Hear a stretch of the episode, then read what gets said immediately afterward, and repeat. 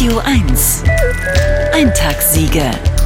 Der skurrile Kosmos von Sarah Bosetti. Die Wahl in Nordrhein-Westfalen ist vorbei und überall lässt sich lesen, fast 45 Prozent der Wahlberechtigten hätten nicht gewählt.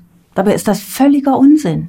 Wir alle wissen, Du kannst nicht nicht kommunizieren. Dasselbe gilt auch für die Wahl. Du kannst nicht nicht wählen. Wenn du vor eine Wahl gestellt wirst, triffst du eine Entscheidung, so oder so. Wenn du in zwei Frauen verliebt bist und dich nicht entscheiden kannst, wählst du die Lüge. Wenn du dich nicht zwischen stehen bleiben und springen entscheiden kannst, wählst du den Abgrund. Und wenn du dich für keine Partei entscheiden kannst, was wählst du dann? Denn sicher ist, du wählst etwas. Natürlich gibt es Gründe für diese historisch niedrige Wahlbeteiligung, für die Politikverdrossenheit, für die 31 Prozent der Deutschen, die der Meinung sind, in einer Scheindemokratie zu leben.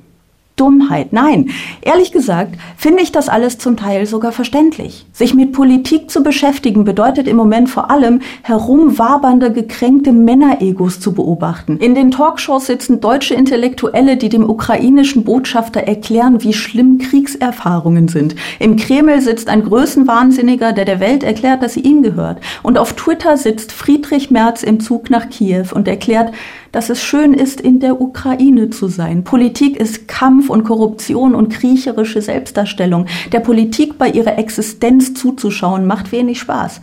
Aber das ist alles keine Ausrede. Demokratie ist halt kein Spaß. Demokratie ist Pflicht. Bei allem Verständnis für Frustration und Resignation, wer nicht wählen geht, wählt die Demokratie ab.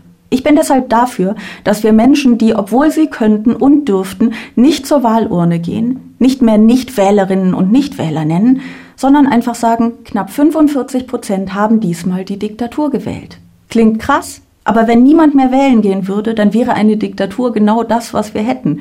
Eine freiwillige Diktatur, eine Scheindiktatur. Alle dürfen wählen, aber niemand tut es. Ich glaube, das ist das Deprimierendste, was ich je gehört habe. Eintagssiege. Der skurrile Kosmos von Sarah Bosetti. Jederzeit auf radio1.de.